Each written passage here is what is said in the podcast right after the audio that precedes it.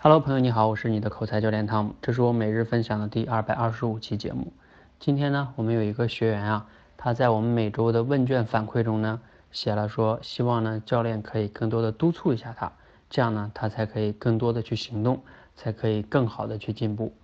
那我后来跟他简单的聊了一下之后呢，发现啊，其实呢他不仅仅是督促的问题，因为呢他自己最近工作也很忙，每天下班很晚。而且呢，他还想花更多的时间去陪一陪孩子。另外呢，他还想学英语。当然呢，他也不想放弃口才。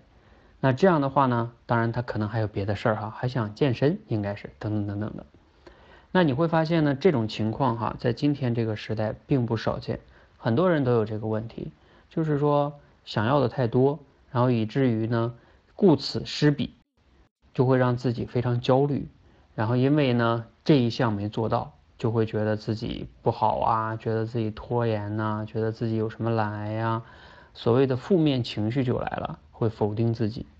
那当你的负面情绪来了之后啊，明明你今天的这个精力是一百分，但是呢，由于负面情绪、否定自我这些东西加到一起，就会给你的精力打折扣，也许会打个八折，也许甚至会打六折、五折。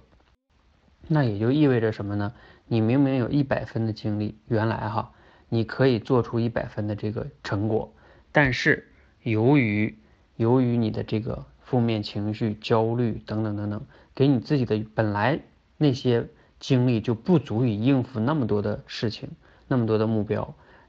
反而呢精力又打折了，就更难以获得想要的结果了。所以呢，我才说哈，你想要的太多，让你得到的更少。